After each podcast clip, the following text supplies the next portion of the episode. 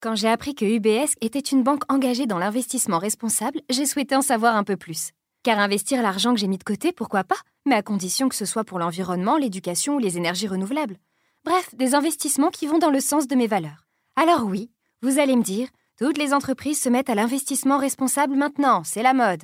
C'est vrai, mais UBS, c'est une banque qui s'engage sur ces questions qui rythment notre quotidien depuis les années 50. Grâce à eux, je trouve enfin des réponses optimistes aux enjeux de demain.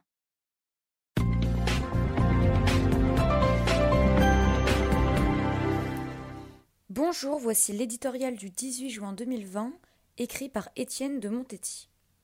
Son titre Quelle vision aujourd'hui? Le 18 juin, en pleine débâcle et alors que les autorités françaises viennent de demander à cesser le combat, un officier général prend la parole à la BBC. Il fait fi du contexte militaire. Une armée défaite en un mois sur le sol métropolitain.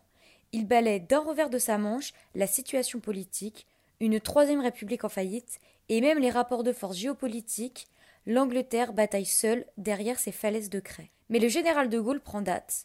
Il invite les Français à la résistance et annonce la victoire. Elle interviendra quelques cinq ans plus tard. Aujourd'hui, cet appel est entré dans l'histoire.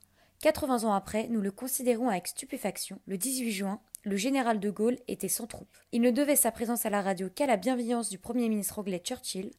C'est la force du verbe gaulien et son incontestable sens politique qui vont transformer un message de 4 minutes en un programme de résistance, de libération et de redressement pour tout un peuple. Grâce à quelques mots, s'est allumé, au-delà de l'horizon bouché d'une France à genoux, une lueur, une vision de l'avenir. Aujourd'hui, la Seconde Guerre mondiale s'éloigne, mais notre pays n'est pas épargné par des crises de divers ordres.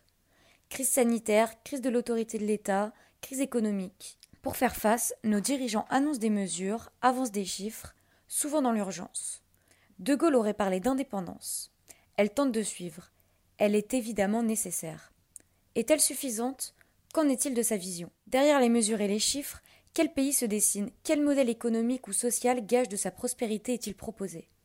Une France lourdement endettée, une France segmentée en communautés rivales ou au contraire en plein renouveau, unie autour de son histoire et de ses grands hommes.